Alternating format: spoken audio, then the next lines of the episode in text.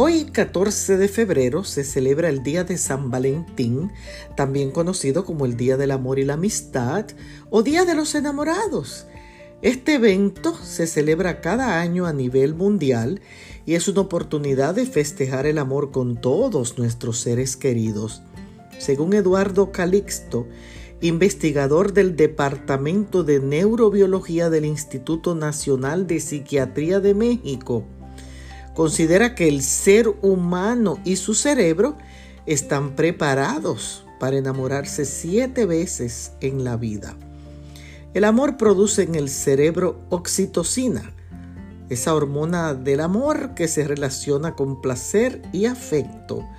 Produce serotonina, la hormona de la felicidad, y dopamina, la hormona del placer y de la euforia. Amar es necesitar a alguien, es desear lo mejor para esa persona, cuidarla sin condiciones.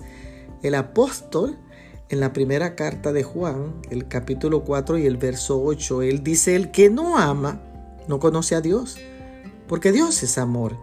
Así que siendo el amor un sentimiento de afecto que da sentido a la vida, te invito hoy a demostrar tu amor, respeto, cariño, confianza y fidelidad. Que el amor de Dios reine en tu hogar y en tu familia en el día de hoy. Bendiciones.